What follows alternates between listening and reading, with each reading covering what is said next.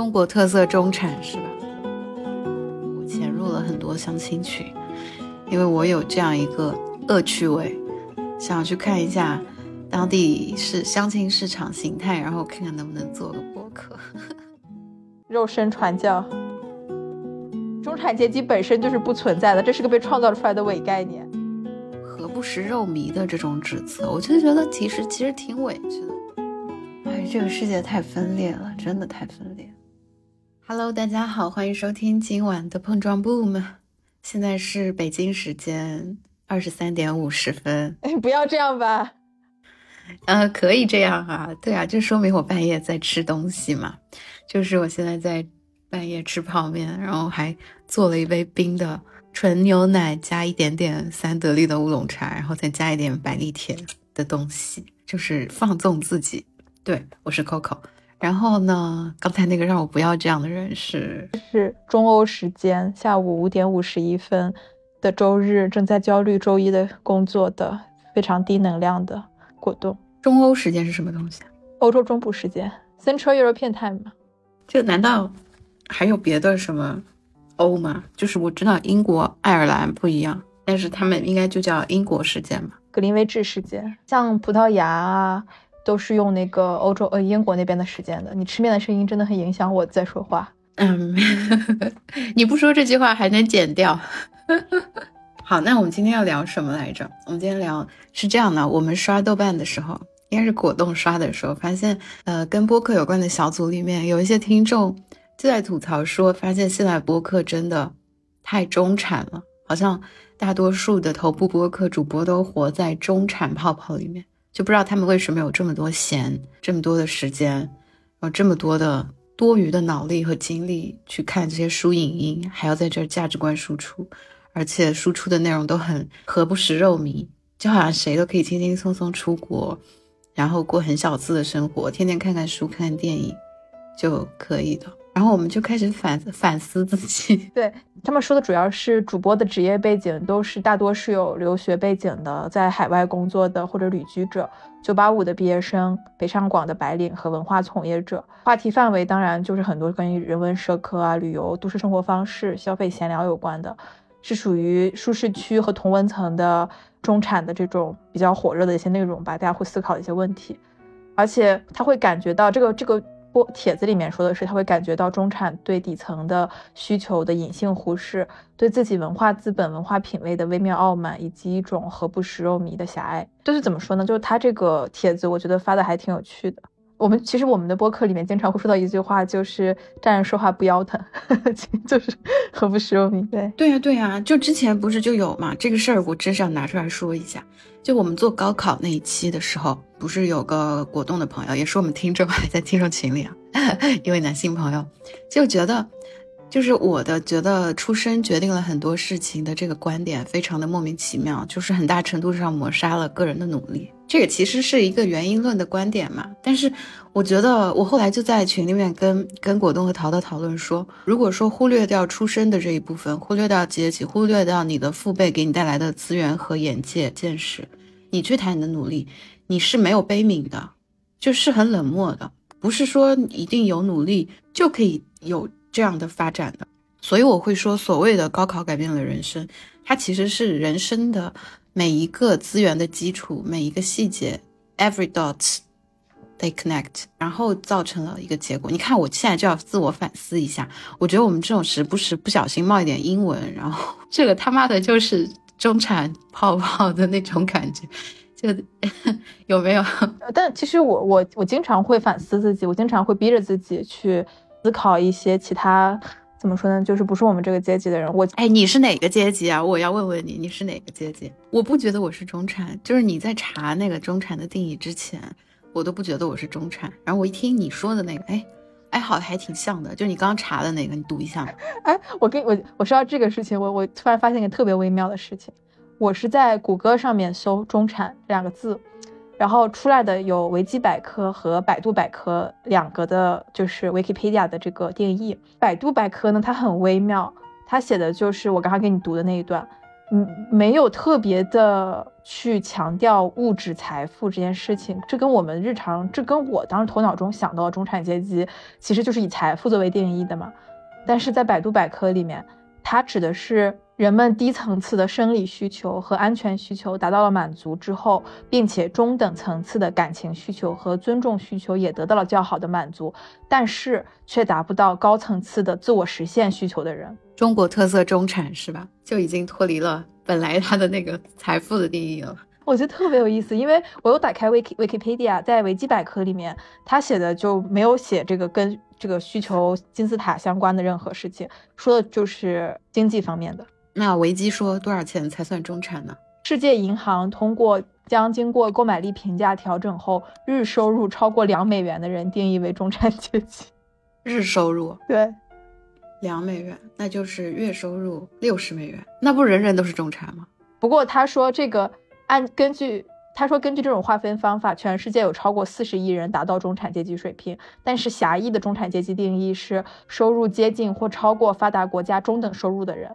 其收入大概为人均三万一千美元，或者每天八十五美元。按照这个定义，全世界百分之十二的人属于中产阶级。我觉得这个狭义的中产阶级定义应该是比较靠谱的，也不是比较靠谱，就是比较符合我们曾经对中产这个词的那个印象。对，就是收入接近或超过发达发达国家的中等收入的人，每天看你能不能挣够八十五美元。但是我觉得很多人就算是挣不到那个钱，但是但是。根据百度百科的这个定义，也也很有道理啊，你不觉得吗？就根据百度百科这个定义，那中国得有好几个亿的中产吧？我觉得百度百科它这个中产的定义也非常微妙。我不能说它这是中国特色的这个中产阶级定义，我觉得它有些东西说的挺对的，因为中国就是一个很奇妙的一个经济的一个结构吧。互联网的发展，有很多人一下子挣到了很多钱。按照维基百科定义。日收入也好，年收入也好，早就已经攀升到了超过中产阶级以上的范围了。哎，你直接说暴发户呗，我听听出来了。行，不不一定是暴发户，或者是说那种，比如说短视频平台的那些主播，或者是挣一些快钱的人，那就是暴发户嘛？但是他们的他们的的中等层次的尊重需求其实没有得到满足。也就是说，我这个钱挣了很多钱，但我这个钱是跪着挣的，那有也许他们也不属于中产，你懂我的意思吗？我明白你的意思，但这个并不在中国是特殊的呀。啊，我我我就说中国这样子应该会有蛮多的。韩国娱乐圈的艺人没有跪着挣钱吗？不，他们看他们有没有得到社会层面上的一个尊重。那崔雪莉是中产吗？她这种应该属于超过中产更更高一层的了吧？对啊，但是按照这种定义的话，她可能都达不到中产。你的意思就是她没有得到尊重的需求吗？嗯，完全没有啊，没有啊，他们就是傀儡嘛，玩具嘛。新玩具嘛，但是很多人还是很羡慕他们的呀。那是看到了一些表象嘛。就如果完全这个去定义的话，你刚刚说的那些主播什么的，就其实有好多人是就钱难挣屎难吃，但是挣了很多钱吧。就看到他们的能力和成就能不能得到社会的承认啊？不是，我觉得我们还是自以为是了。你觉得他们没有得到尊重，他们是不舒服的。会不会有一些主播，他就是觉得这就是生活本身啊？他都没有去想这事儿是不是恶心呢？所以他们就不属于这种没有这种中产阶级的的问题啊，中产阶级的问题从这定义就能看出来，就是他高不成低不就嘛，就是说我已经满足了我最基本的生理需求。对呀，他们可能都还没有经历这种中产阶级焦虑，就钱有了，然后他们不不，他们不思考，他们不焦虑，就没有这种拧巴。但是我们刚才其实也没有讲到中产阶级的拧巴，只是说在中产阶级的泡泡里面。自己同温层之间狂欢，哎，你说我我们这是什么同温层啊？我跟你是一个同温层的，我我承认，咱们能聊起来就是一个同温层了。不是同温层的根本聊不起来。问题就是我现在的状态和你的状态，咱俩是一个收入等级吗？咱俩都不在一个国家，都不在一个发展程度均均等的国家，这跟收入没有关系。对啊，那我们这个同温层的这个温是温是什么什么温呢？这是生活状态、生活方式，是受教育水平吗？那受教育水平就人能把人分级了吗？对啊，那生活方式跟跟产有关吗？背景和认知高度，嗯，对啊，那他们就选择了这个文化消费方式。播客就是这样子的嘛，这个就是播客的调性。如果只是说认知，然后呃，你的这个文化的背景，你的一个一个积累，你的知识水平。那这些东西就是决定了你在消费播客这个东西，然后这个播客上的用户画像就是这样的人嘛。我觉得有的时候在这个泡泡里面待时间长了，确实会让人忽略很多。怎么说呢？就是确实会有一种自己生活在一个 泡泡里边，我就在这里说车轱辘子话。但是这确实是一个很美妙的泡泡，因为我们经常听播客，我们会感觉听播客的人都是听我们类似，因为头部播客也好。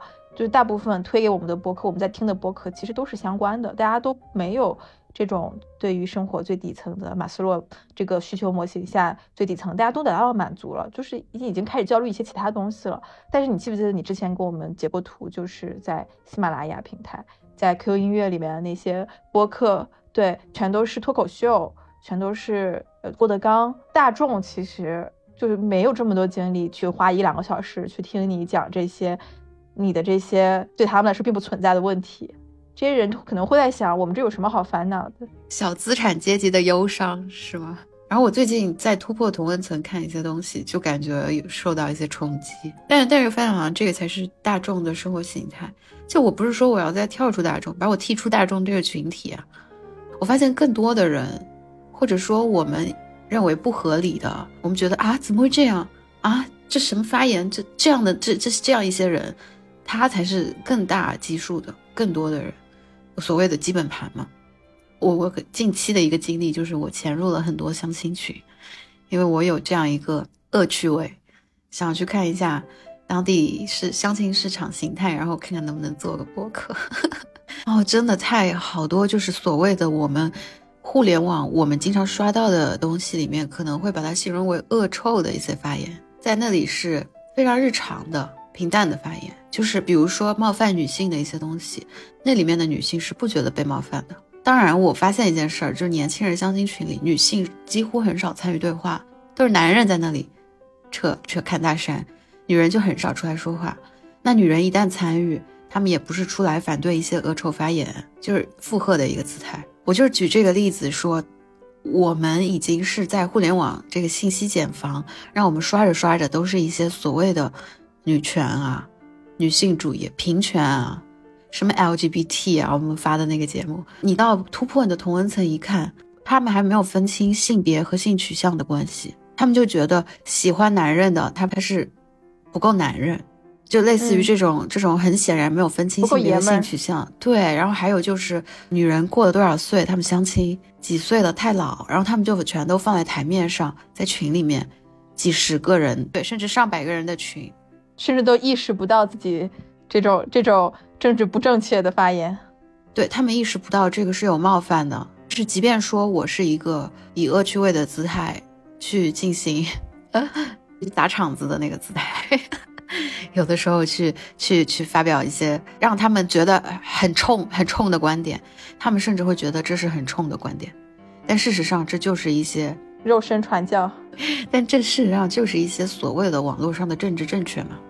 就女人，你你不能用生育去定义她，不，她不是生育机器，她们就是像八四年、八五年、八五、八六年的女生，已经被七四年的老哥嫌弃太老了，然后他们就放在那个群里面，就大家一起，呃，热火朝天的聊，就是就是每天的日常。但是他们没有觉得有什么不对的地方，也没有任何一个女生说过什么，除了我。但是我不是一个和大家和谐相处、去相亲找对象的一个角色，我是去砸场子的。只是因为这个群主和我是认识的一个妹妹，她一直没有提我而已。只有我是一个女生在发言，就是没有任何女生意识到这里有不妙的地方。女生她会也有很多厌女的厌女的评论，在四五百人的大群里面，在那儿聊到露营，然后呢？有男生就问是是白天还是晚上，而且女生就说哪个好人家的姑娘晚上露营的啊？我就满头问号，你知道吗？露营不就是过夜的 camping 吗？在 camp 里面过夜吗？然后对呀，我就我整个人满头问号。然后后来又聊回来，就是兜了一圈，就各种闲聊又聊回来。这女生又再次强调说，那你倒是说说哪个好人家的姑娘会晚上？大晚上的还在外面和人露营，就是她是很认真的、很严肃的。嗯嗯嗯嗯，对。然后我我说这不就是应该的吗？露营不就是过夜吗？然后我就搜了一个百科的定义，定义里面就是提到了过夜啊。然后他就给我发了一个六的表情，就是我是进到这些群啊，而且我其实有把你和淘淘拉进去嘛，一起观察。然后你和淘淘不是淘淘也退群了，就是就是你们甚至是就是哎受不了我走了这样的。呃，我主要是没有时间看群。对，但我之前没意识到的一件事儿就是，我本来觉得很舒服的，然后觉得大家充总体尊重与爱，至少面上就像芭比里面说的那个，我们伪装的更好了的那个伪装的环境是在的。我最近才意识到，那个是我被包裹在同温层了。而且我我不仅是在这个国外的这个泡泡里面，我还是在国外的一个非常有钱的一个国家的一个泡泡里面。我之前就被我前男友戳醒过这件事情。首先，我是商校毕业的，就是法国的私立商校毕业的。首先能去上 上的这个学校的人，中国人嘛就不用说了，大家都很有钱，就是家里起码有钱，是够你出国留留学的这种群体。所以中国人家里至少是中中产阶级家家庭，法国人能上起私校，家里面真真的很有钱。我就是学金融这个事情本身就是已经是筛选过一轮非常非常 bubble 的一个环境里面，我又到了一个特别有钱的一个国家，周围的人要么就是在 tech 公司工作的，要么就是在银行工作的，就就导致我就感觉身边就就是这样子了，就是感觉大家都已经聊的问聊的话题就是非常脱离现实的，在烦恼的一些事情。然后我就感觉这个社会就是这样子，因为我身边认识的人都是这样子的，就有种错觉，就是卢森堡是大部分人都在金融行业工作，或者都是律师啊，就是都是这种工作的。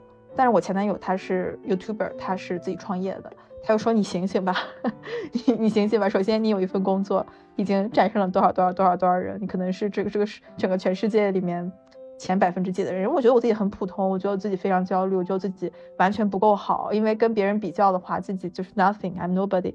但其实我是在这个泡泡里面待时间太长了。对啊，就天天在这站着说话不腰疼吗？对，天天在这站着说话不腰疼，天天站着，天天罚站。我我刚刚在网上看到一个很有意思的一个观点，他说中产阶级其实是有产阶级出来创造出来，来分裂无产阶级。中产阶级本身就是不存在的，这是个被创造出来的伪概念。对，按照生产，按照《资本论》生产资料所有权来的话，应该就只有有产阶级和无产阶级，中产阶级只是资本家创造出来的转移真正社会矛盾的一个谎言。我我明白了，是他们让我们进行底层互害的一个所谓的说辞。对，大家其实都是韭菜，大韭菜、小韭菜。对的，对的，只是说自己看起来比较光鲜亮丽，感觉自己很不与众不同了，就没有必要去跟着无产阶级一起去对抗这个社会，对吧？去对抗现有的意识形态。对，其实这样子想，这“中产”这个词它就很虚空，就是你定义不到他是哪一群人。就是我从来没有觉得我是我是中产。但是又好像在是哪些人，比如说那个发帖豆瓣发帖的人眼里，我们就在讨论一些很中产的话题，我们有很中产的标签，我们正恰当的符合了他的标签，出国留学，谈一些文化的话题，九八五毕业生。但是这个怎么能定义中产呢？这个其实就是九八五毕业生，那可能是农村里考进去的呀。出国留学，我觉得我我我也我也和那什么两百两百万一百万一年去去美国读本科的，那能比吗？那些他们说不定也不能算有产呢，而且我觉得很有意思的是什么呢？所谓的中产阶级，其实才是这个社会上最有话语权、最能够去改变整个社会的一群人。因为无产阶级可能只是一小部分，他们还在为了生活奔波劳碌，他们可能自己的学历不够高，或者是各方各面的原因吧。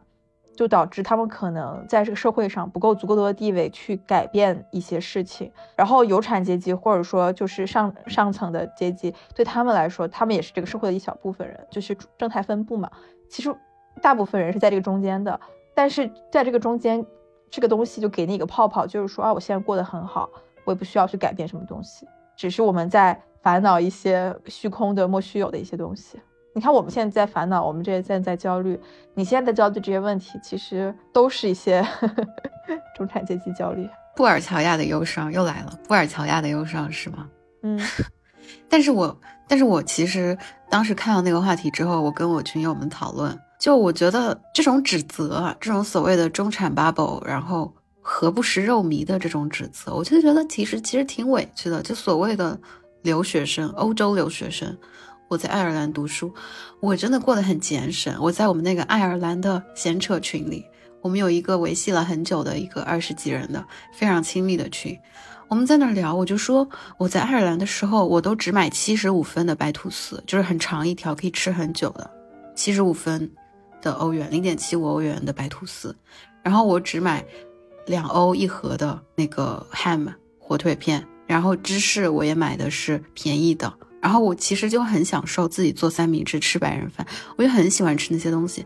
但虽然我喜欢吃，我也买的是这么便宜的东西。我不下馆子，因为馆子太贵了。下馆子，你去吃中餐馆吃一碗牛肉面，也要十多欧、十来欧。我自己做牛肉面，牛肉又便宜，面也不贵，我自己都会做。我就天天是自己做饭的，我从来没有下馆。不是这个做饭也好，这些就是生活方式。这个东西跟中产没有什么太多关系啊。他的意思就是说，你能出去，我我，但我懂你的意思。你很委屈的点就是，我我出国了，我也没有说过上人上人的生活，但是反而被别人觉得你好像莫名其妙的高人一等了，是这个意思吗？对呀，对呀，对呀。就是我我其实我会发现啊，因为我在相亲群有那种纯信息交换的群嘛。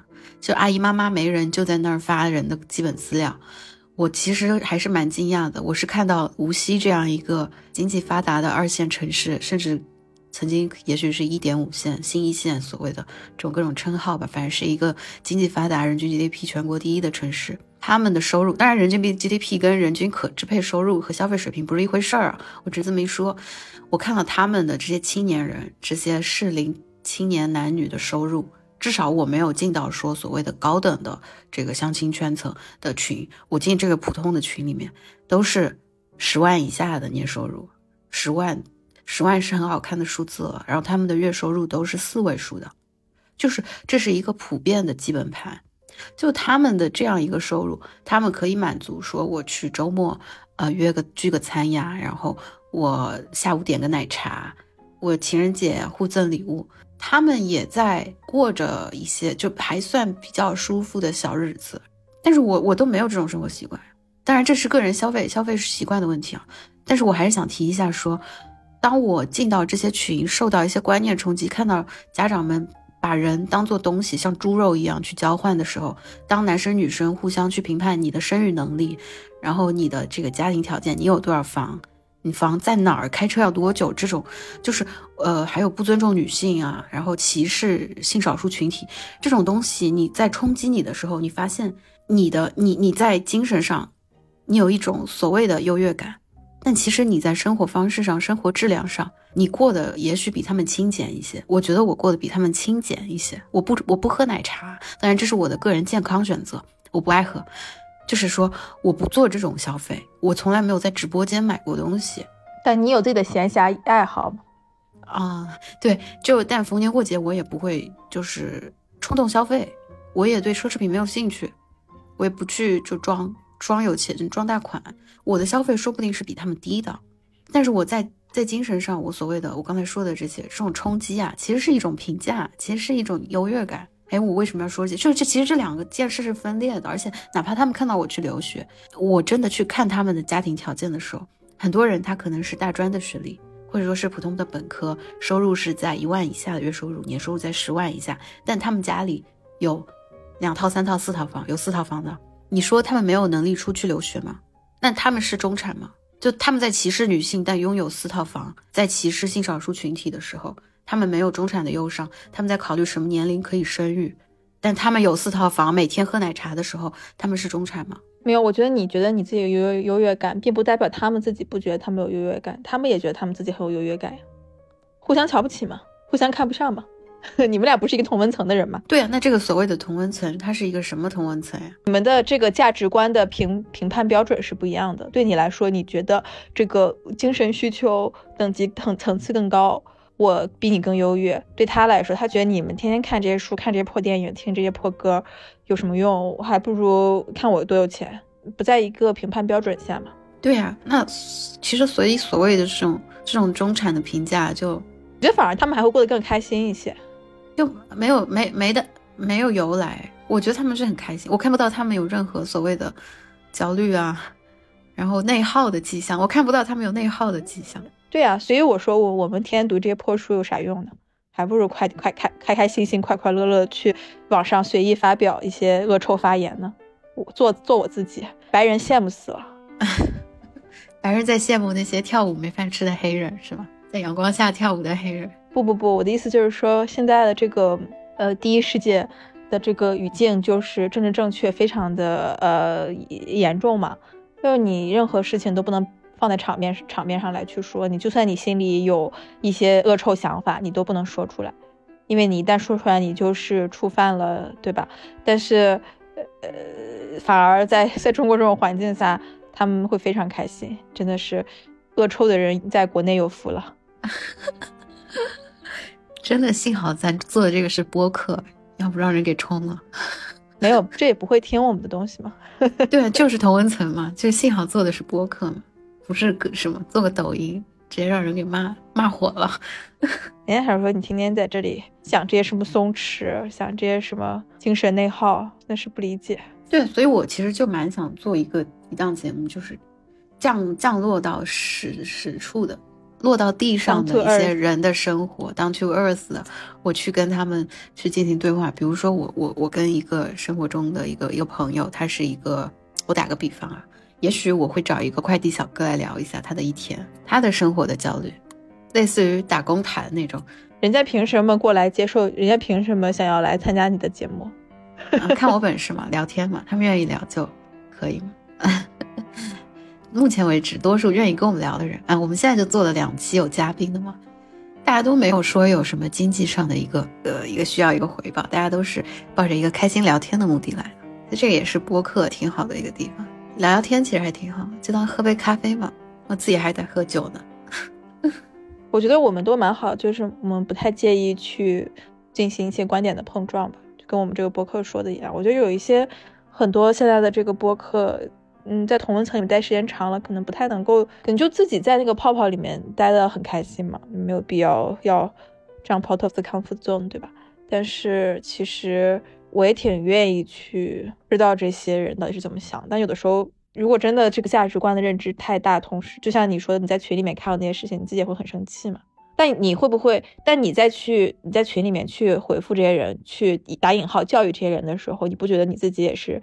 站在一个制高点上去做这件事儿的其实内心里面还是瞧不起的嘛。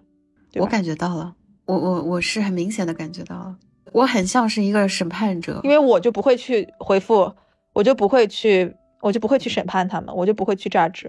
我我看到了，我又不是没有在网上冲过浪，对吧？网上这种发言真的并不少。你跟我在一个群，对，你要你要是刷一刷，因为就是你能看到我我那个我的发言就特别的。刻意，特别的刻意。就我的观点其实是不激进的，我我就像一个表演家，我就在那个群里，表演型人格。对，但事实上就是，这只是我选择的一个一个皮皮肤。我我实在不知道我要怎么在里面自处，我我没我做不到沉默，但是我又不想去说我跟他们辩论，辩论不起来。就是你都不在一个一个对话的一个平台上，那我这个时候去说话很容易，就是就很像我站在一个所谓的。道德制高点也好，我在一个知识的高点也好，你们俩都不是一个国家的人，还就不不是在聊一种语言的，都没有一个话语同一个话语体系。对，就是当你当我们现在知道，或者说我们认为我们认为的东西是对的时候，他们的认为他们说的东西是恶臭的，是错的，或者说是厌女的呀，怎么样的时候，我们就已经在划分一个高低了。除非你就是像你这样，就沉默或者不看，就没有看到嘛，就当没看到。但真的，如果要参与对话的话，是没有办法消消灭掉这种所谓的高低的这种这样一个一个就排序感的这样。我保持沉默，我觉得主要原因是我觉得没有用，没有救。就两个人都不在一个，就是怎么说呢？首先，你改变一个人就已经很难了。上以千鹤子说一人一杀嘛，对吧？就是你要是能改变一个你的一你的老公或你的男朋友，改变一个人，你就完成了就是很很很高的一个很很大的一个工作量了。因为改变一个人的三观真的没那么容易，我又不认识他，这个人跟我无缘无故，我干嘛浪费我自己有限的时间去教育别人？那这个就是改变，对啊，这是改变难度的问题。就我们做播客，你没有一点野心吗？我其实是有一点野心的，不是说什么挣钱的、火啊、商业化的野心。你在满足自己的自我需求、个人需求。对对，我这样半夜打开，发现凌晨四点，我不知道为什么会有两个人在听，三个人在听。然然后很多时候打开发现有人在听，就是我们后台是可以看到的嘛，多少人在听。我就觉得就是有的时候啊，我知道我们的听众很大程度上都是在同温层，很大程度上是在比较大的一个同温层的。但是，比如我们可以去做到非常开放的弹性，然后我们可以和一个嗯我们的 gay 的朋友一起来争论，甚至是我们去比他更政治正确。我觉得也许有一些东西我们是可以对别人有影响的，这个不是所谓的好为人师，或者说是跌位啊，就是我们在在做自媒体的，我们在做内容的时候，我觉得可能每一个做内容的人都是有一点这样的野心的。我们不说那些纯商业化的内容，嗯，这不是野心。其实这很简单，这就是那个马斯洛的需求里面最高的那层嘛，自我实现的需求嘛。我们做这个东西 也不是挣钱，也不是为了得到尊重，也不是为了得到爱，不是为了得到安全，不是为了得到满生理生理需要的满足。对，那有一那这里涉及到一个点，就是你你是不是也相信呼喊、对话、做内容、内容的输出、价值观的分享是可以改变人的，一定程度上是可以改变人的。那为什么听播客可以改变他？为什么一部芭比，你觉得这样子非常肤浅的大声的呼喊可以改变一些人，可以让一些人去觉醒？那你为什么觉得那些群里群里面你去发发表一些非常让他们觉得很刺耳的言论是没有用的呢？就是你怎么知道哪天你在群里的某一个非常冲的发言让这？接近一百个人，几十个人里面沉默没有再跟你争论的那个人，他吃完饭午休的时候拿起手机一刷，他突然那个点叮的一下，就像芭比里那个时刻一样，他突然意识到了一些东西。嗯，所以我很佩服你。我不是要具有这种对所谓拯救苍生的觉悟，不是某种程度上我一直在说恶趣味这个词，我是满足自己的。恶趣味，满足自己的快感呢？我是为自己服务的。嗯，你满足自己的，满足自己的那个呃优越感。对对，是这样的。这是一个很，这是阿德勒里面的阿德勒里面的那个呃人人所追求的东西嘛？对，人在追求优越嘛，在权力上面宣称上位嘛，权力关系里面，我不能否认这一点，但是我不能说这一点是全部，甚至是大部分，就是这只是一个点。我是真的可可能，我希望去。因为群里有很多女性嘛，为什么她们从来没有觉得？就我是相信她是有一点改变的可能性的。为什么呢？因为在群里面的女性，你要了解她们的需求是什么。我在这个相亲群里面，我是为了得到爱情，得到爱与尊重嘛，对吧？得到婚姻，得到保障。对于这点上来说，你那些自我实现啊。这种什么自我觉醒啊，这种认知层面上的东西，这都属于是高层高高层次的需求了。我现在需要满足的就是这个。没有，我怎么会去大谈大谈什么自我实现？没有，我只是经常在他们发表恶恶臭的厌女的言论的时候会反击一下。我的意思就是说，在群里边那些人嘛，他们的追求是不一样的。对啊，那你要这么想的话，那芭比的电影的受众是谁？如果他的受众是他能。能够起效的受众，那他不就一直他还是在同温层里面做宣传吗？做一个一个思想觉醒，那还要觉醒什么呀？他们本来就是觉醒的那帮人。我觉得很多人，他很很多男性啊也好，或者他这个东西，他这个宣传铺天盖地的，就是吸引大家进去看这个东西。然后更重要的是完成一个看完这个电影之后的这个后续的讨论嘛，能够改变一点点都是好的，这是个面向大众的事情。你不能把我们的播客跟这个电影来相比嘛？我们的播客的话，我觉得起码是有这个意愿去，愿意花这个一个小时的时间去听两三个人的一个观点的输出的一个一群人嘛。我其实之前就想过这件事儿，我也在那个群那些群里面发现了，他们就根本不会去看芭比这种电影，他们的反馈就是芭比这个芭比这个名字听了就不会想去，后面他们会去看消失的她，这就让人很生气了，你知道吗？消失的他营销做的这么好，能达到最大层面的一个大的受众，但他传递的东西确实有问题的，这就让人很生气。我其实没有看消失的他，我也没有去了解这个电影，但是我觉得如果他是一个能够接触到更大层面上的一个最大层面上的受众的人的话，那就代表他的价值观是最符合大众需求的，不一定正确，但是是最挣钱的。他们干这个事情，嗯不，他不不在乎你这个政治值不正确啊，不在乎传价值观是不是对错的，资本嘛，挣钱嘛，我就想要票房嘛，芭比为什么火啊？芭比因为在欧美的这个已经，呃，在欧美的这个呃第一世界的话语下面，很多人对这个事情比较感兴趣。它是属于一个，真的是一个第一世界的一个问题啊，对吧？对啊，所以我就觉得他他在这个需要这个话题的环境里面，他能够火，然后他做了营销，然后他有很好的反响票房，那是因为这个环境它已经是一个政治正确，甚至政治正确到过度，然后大家都不敢说话的一个环境了。女权都不是一个什么不需要要普及的概念，但是但中国不是啊，对啊，但但中国不是，那你芭比在你美国放，那不就是老生常谈再说一遍吗？那有什么用呢？你放到中国来，你票房你又票房又没有很好，当然排期不多，那可能是国产电影保护还是别的什么，就是老生常谈，不就是赚大家这个钱进去看电影吗？能够达到最大的受众化，他不就赢了吗？我的意思是，他想要宣传的一些东西，如果在这个环境里能够获得大众的认可，那这个大众是不是已经在同温层了？他没有突破同温层去获取到新的一片受众，其实也没有，其实对，所以当。所以当当他在中国市场的时候，他要突破同温层去获得新的受众，比如说相亲群里的那些人，比如说相亲群里的阿姨妈妈吧，那他们会去看芭比吗？没有啊，就是不是还是一个自娱自乐呀，自我狂欢呀？芭比这也就是个自自娱自乐，他唤醒谁了吗？他唤他他让谁爽了？爽的那些人，他不是本来就已经有平权意识了吗？那他爽了，他看了。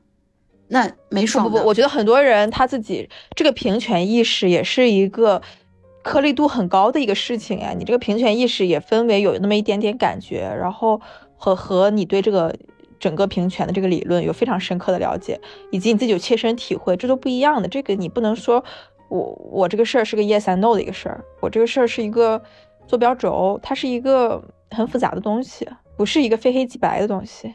他现在能做的就不是说把白的变成黑的，或者把黑的变成白的，只是说把一个浅色的可能变得稍微更深一点，他这个目的就达到了呀。我并不是一个你就从零到一的一个过程，它从零到一之间可能有无数种可能性。就说你你是你觉得没有用吗？一开始是你觉得没有用，就是你在群里不发言，我是觉得他们跟我的认知实在差别太大了，就是我他们不值得我去教育他们，或者是说我觉得。对，这这句话说的就是我很有那个，呃，叫什么？我优越感。但是不是这么说？就是我觉得这个难度太大了，以及我我很悲观，我觉得没有用。你你你在聊芭比的时候还挺乐观的，怎么到他们那儿就开始悲观了？芭比芭比是芭比，这个这个这个中国的基本盘是中国基本盘，两个差别太大了。啊，中国的基本盘也是芭比的潜在受众啊。观影者嘛，哎，这个世界太分裂了，真的太分裂了。对我真的最近进到这些群的感觉就是这个世界太分裂。我这边一个群在聊九几年的，嗯，几几年能不能生了？这个群在聊能不能生了。然后那个群你知道在聊什么？在聊忽左忽右的听众群。哎，我们是不是不应该提别的博客名字？那是在聊那个伦敦，在那个伦敦的墙上涂鸦那个社会主义核心价值观。就是你你这个这个群一看，再到那个群一看，我操，这他妈太分裂了。而且你知道最最我我我还在欧洲还有另一层分裂，你知道吗？最近最近一个很很很有意思的事情啊，这个核日本排核污水这件事情，整个中国互联网闹翻了。我以为结果欧洲这边没有，我身边没有任何一个朋友在聊这件事情，很多人甚至不知道。对我知我知道这件事儿，我没有任何一个朋友在说这件事情，大家在聊什么？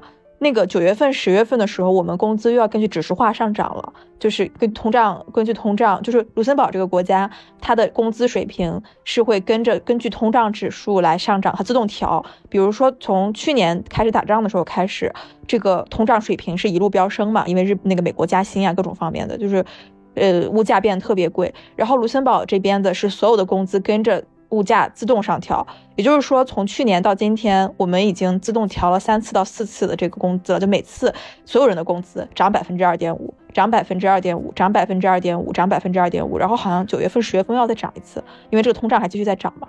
哇，那涨了好多啊！我的妈呀！对啊，对啊，对啊。然后有些当然这是二二点五是政府的 minimum 最低的这个呃，就是你必你必须得涨嘛。但是很多公司可能涨得更多嘛。你知道就很割裂，你就身边的人在聊，哎，我这明嗯下个月或者几个月之后，我工资要多少钱？然后这个退税啊，或者这那的这个东西。然后中国再聊完了，这社会完蛋了，我们没法吃海鲜了，这个小日本王八蛋。然后我之前在想，是不是因为太平洋和大西洋的这个这个地理方面的这个东西？但我觉得也不是。你按理来说，你欧洲你是一个特别环保，你就完全不能接受这种。所以我觉得这是这是很复杂的问题意识形态吧，我觉得也有意识形态上面的问题。大家都很亲日嘛，不是亲日，一个很显然啊，就是资本或者说政治是在操控媒体的嘛。你说国内这个愤怒情绪，愤怒情绪没有官方操纵的痕迹吗？你说欧美这种这种无知，这种没有这种信息闭塞，没有没有资本或者政府操纵的痕迹吗？这都是操纵的嘛？嗯，肯定是有的。对，还有你对世界的认知和你的应对方式，你关心的东西，其实也是你身处这个环境。所有接受的信息，看到的这个符号加到你身上，你你做出的一个应对的选择，就是所以其实我我就想到《楚门的世界》那个电影，其实我们明明欧洲人跟欧洲人跟中国人生活在同一片海，就是同一个地球上，然后其实是同一片海洋，海洋嘛，这个地球是一样的。对，而且你下雨的话，你那个水不管怎么样都会降落下来的嘛，它是个循环的系统嘛。对，就是海里面的水，下雨一定会影响到你，但是。但是每个人，他就有的人，他可能甚至完全不知道这件事儿；有的人，他的生活就已经马上就要崩塌了。就是那些渔民，或者跟我们没有切身的关系，我们可能也平时，我我我我城市不是沿海的，没事儿我也不多经常吃海鲜，跟我没关系。但这儿还有很多人很愤怒，包括天津，他们在那儿搞什么跳水，我不知道短视频刷到，好多大爷在那跳水，跳之前就在那个大桥上喊打倒小日本，我操，这什么行为艺术？我不理解。对，然后就是每每个人他，他好像他他所看到的那个世界都是被操纵的。我不管说像《楚门的世界》还是像《黑客帝国》，我就正好想到《楚门的世界》。所以，我当年很小的时候，可能是十几十多年、十几年前第一次看《楚门的这世界》这个电影，我我是有被冲击到的。我小学六年级看的，就我应该也很像初中，我是被冲击到了。就是那这是这是我第一次人生中第一次意识到，我是生活在就是怎么说？符号里面，对 bubble 里面，就是它，这是一个摄影棚，它这个录影棚，它只是一个比喻嘛，就你看到的东西都是外界嗯加到你身上的。我第一次像开了天眼一样，这这我第一次对这个世界有这种感知，就是《楚门的世界》这个电影，所以我也会在想，所谓的这种中产焦虑，对这个我我觉得真的，唉，怎么说呢？就是越聊这些东西，我觉得这个这个世界真的很荒诞。说一个很有意思的一个，我觉得是很割裂的一个事儿。全世界，或者是说咱们起码在简中文化里面，大家提到法国都是二战那个呃投降国是吧？你你这个法国国旗，你把蓝色和红色剪下中间那个留着投降。然后我我站在法国留学的时候，很多法国人其实他们当时受的教育不是这个样子的，他们不觉得自己投降了，你知道吗？他们觉得自己是保全，就是做了一个很明确、很 smart 的一个选择。我为了保全我这个国家，我就。就是委曲求全了，我那个卧薪尝胆了，对吧？他们不觉得这是一个很 shameful 的事，因为你知道，就是法国人本身特别傲慢，本身特别的自以为是，特别的虚荣，特别瞧不起，就是谁都瞧不起。所有的欧洲其他国家人也都非常瞧不起法国，当然全世界的人也都觉得说你这法国你这不行呀，你没骨气啊你。他但他们我发现他们上学的时候学那一套完全就是哎我们拿拿呃那个拿破仑怎么征战这个世界，然后我们当年是怎么革命把自己的那个路易十四的头给砍了的。二战那个真的就是一个小小的一个插曲，被他们当做成一个非常 就是，呃，为了为了这个国家我的利益不去牺牲自己国家利益，选择了一个很明确的一个很明智的一个决定这个事儿，我觉得特别有意思。哎，你不觉得这个就就真的很像《黑客帝国》吗？对呀，包括我就说这个世界包括那些。历史教育，什么台湾的历史课本哪儿的，日本的历史，还有日本的，对对，日本历史课本，美国的。南京大屠杀这种，这不就你这这不就黑客帝国吗？你你去进行教育，对这个新兴人类新成长出来这一批人，你在他的大脑里灌输知识的时候，真的就是就是一个一个 matrix 在在在控制你。对我有我有时候就觉得人人觉得自己有这个思想上面的这个自由，这是个虚幻的，是个虚幻的概念啊。就是其实你你想的什么东西，你怎么想，可能都已经被你都 是 program 好，给你操纵操操控好的。你觉得这是你自己想出来的，其实其实根本就不是，是这个社会要求你看到这个事儿的。他不想让你看到事情，就就不会让你看到；或者他想让你去生气的事情，他就会去通过各种形式。像日本这件事情，真的很夸张，没有任何人在聊，明明是这么大的事儿，就是我觉得起码应该有点水花。唉，对，那其实说回来，我们刚开始扯的那个事儿，你觉得我们的节目调性有很中产泡泡吗？有在中产 bubbles 里面何不食肉糜吗？我觉得是有，但这个没有办法。身材焦虑啊，我们还聊啥呀？dating 啊，dating 难道不就是很中产的事儿吗？我就觉得很奇怪，就是好像你得那个温饱啊，什么这些生存需求解决了，你才会去身材焦虑，你才会去有这种所谓的求择偶啊、恋爱的这种自由啊什么。废话，不然你还肯定还在服美役，我要吸引异性啊。你就说搬砖的工地上的搬砖大叔家的女儿，她没有身材焦虑吗？她不需要接受爱自己的教育吗？她不需要听这些来来让自己的大脑强健起来吗？因为他们还没有满足呃爱与尊重的这个低稍微低等级的一个需求吧。那他们可以知道什么是爱呀？我是觉得我们嗯去除身材身材焦虑、容貌焦虑，很多意义上、很多层面上来说，很多角度上来说，我们不需要通过外表这件事情来感受到被爱。我们自己给自己有很多爱，对吧？我们追求一些其他的东西，我并不需要通过这个东西来得到爱与尊重。但对他们来说，可能这个东西还没有得到爱与尊重，所以才需要去做这件事情，来通过这个来达到别人对自己的爱。就是我觉得这个东西是每个人他，如果说我不说我们到底是不是被一个母体在编程的一个穿代码，就是如果说这些观念都还有一些更正确和不正确一些的话，是不是每个人都值得去知道接受自己、爱自己是更好的一件事，包括。女性，她知道她自己是可以有选择权，哪怕我是丽江的大山里的家里很穷的女孩子，我可以读书，我可以去养活自己，我可以不要做家庭主妇，我有不做家庭主妇的自由，当然我也有做家庭主妇的自由。就是无论我是什么样的人，我是中产也好，我是姚安娜也好，我是工地搬砖大叔的女儿也好，我都是要去，我都是值得让自己知道这些信息的呀。就你刚刚说的这个，就很像。他们还在那个现实世界的，那是红色药丸还是蓝色药丸里面？他们就需要那个服那个药丸留在那个世界嘛，留在真实现实世界嘛，啊，留在那个虚幻的世界嘛。如果说我听到了这些，我又不是活不下去了，我可以选择另一种生活方式。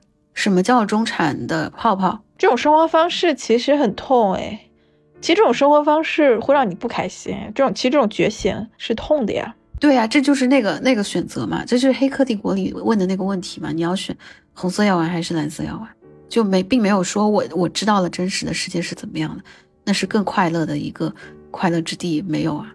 反而现实的那个虚幻，我所谓的蒙在鼓里，我的大国梦，我的美好生活，那个也许是更快乐的，或者我是我在一个家庭里面，我。我结婚生子，我为老公做好做了一桌好饭菜。老公在外面找女人没关系，我在老家里等老公回家，我抚养我的宝宝长大。亲亲老公，这也许他们没有意识到痛，没有阵痛。那你要去唤醒吗？你要去给他服另一个颜色的药丸吗？他想要听就听咯。当这个群体选择权不多的群体来指责所谓的播客有这种中产 bubble、中产泡泡，这种何不食肉糜的时候，这种何不食肉糜是他们的形容。但是难道错了吗？然后我们去谈 dating app，我们去，对啊，我们去谈平权，错了吗？没有，没有。不不不不不不不，指责我们在中产泡泡里面的人，说明他们也是这个同温层里的人。指责这个发帖子的人，他自己也承认了自己是个伪中产，对他来说，这些话题是属于舒适区和同温层内容。只是他提出了一件，他说他最近发生了一些事情，所以比较仇富，对这件事情很敏感。他是一个很友好的，拿大家把这个事情。点出来让大家去讨论的一个这个事情，我觉得，呃，真正不在同文层里的人，他们都听不到我们这些东西。我甚至有一个相反的看法，我觉得真正需要听这些节目的不是同文层里的人，只不过这个渠道结果就是这样，事实上，实然就是这样，是同文层里的人在消费这些信息。但是我觉得真正需要这些东西的人不是同文层里的人。这些东西是应该，但你又来了，你又来了，你怎么你怎么知道你的需要就是你你你就这你又是有优越感的一个发言吗？你怎么知道人家需要的是什么？你怎么就定义我们就是他们需要的东西呢？你怎么就觉得那个亲亲老公就是不好呢？对啊，那你那你那你支持我很难讲，对我也很难讲，这个就是选药丸嘛，这个问题没有解决嘛？这个就是这个就是选药丸，我是要亲亲老公，我还是要我还是要中产阵痛，我中产的女性中阵痛。对很多人来说，你可以拿这套话语权去说嘛，就是说你不觉醒的话，最后惨的是你。万一你的老公抛弃你了，你没有自己的足够经济实力，对吧？或者你的人格不够独立，你只能一辈子被人牵着走。所以你还是要觉醒，你要选红色药丸，你要改变，你就是女人当自强。但还有一种可能性，就是人家最后老公确实很疼，很疼人家，人家一辈子就生活在粉红色的泡泡里面，不愁吃不愁穿。但确实这个东西就是赌博，你不确定对方那个人是怎么样。就从这点角度上来说的话，那还是觉醒会比较好一些，对吧？起码这个东西是掌握在自己手里面的，而不是掌握在别人手里面。就是我要起码要了解这个事情，这个世界的真相。因为蓝色药丸的人，他不知道这个世界的真相是什么。对，红色的药丸就是。虽然痛，虽然这个世界很 ugly，但是这是真的，这是 real 的。哎，真的是世界上的文艺作品，真的是聊着聊着就都有共通之处哈。就刚才还说是《黑客帝国》跟《楚门的世界》，我现在又想到鲁迅的那个铁屋子，沉睡的人，你要不要去唤醒他？但是他那个氧气不够用了，你唤醒他，他可能还没有睡得舒服，你也不一定能敲破这个铁笼。我再说一句关于这个中产 bubble 的事情，刚刚你刚刚说了你的想法，然后我我想说，我刚刚那个观点还没有说，我觉得。嗯，没有办法，我嗯，就是我们如果做这些东西实在是太过于，怎么说呢，就是不接地气。我我觉得没有办法，但是如果你非要我去做一些非常 down to earth，但是我又没有这个生活经历的东西，我也很难去讲。我觉得我只能去输出我我自己的经历，我自己的观点，我们的经历，我们的观点，尽可能在这个同一个话题范围之内做一些观点的碰撞，对吧？对，没有办法，我觉得没有办法，有有可能对别人来说这是个好事儿，但或许有有人会觉得我们何不食肉糜，这没有办法，我也没有办法跳出我的信息茧房，我也很难去跳出我自己的这个 bubble 里。如果你说我在一个 bubble 里的话，我我我想去努力去跳出，如果我能去跳出的话，那对我来说是一件很好的事情。但是如果没有办法跳出的话，也希望大家可以来点醒我们，对吧？戳破我们的泡泡，让我们看看这个世界 真实的世界是什么样子的。我们不会去，对，不会去一站在一个 很高的一个呃制高点上去评论，我们会反思的，对吧？对，而且至少目前有一件事是我们可以保证的，或者说是我们愿意自诩的是，我们的表达都是很真诚的，自我暴露，非常真诚的，对对，OK，嗯，那欢迎一起来讨论，这一这是一期破碎的东西。行，那就这样啦。希望大家听了觉得 OK，觉得好听的话，点一下关注，关注我们的频道，以后会有更多精彩的内容。那也希望大家到小宇宙的评论区来和我们进行互动，探讨你的观点。还有就是可以加到我们的听众群。好啦，那就这样啦，拜拜，下次见，拜拜，下次见。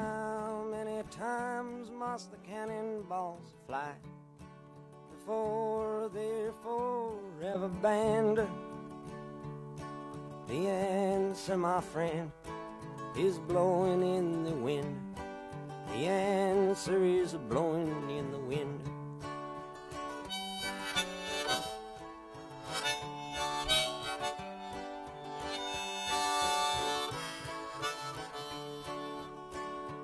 Yes, and how many years can a mountain exist?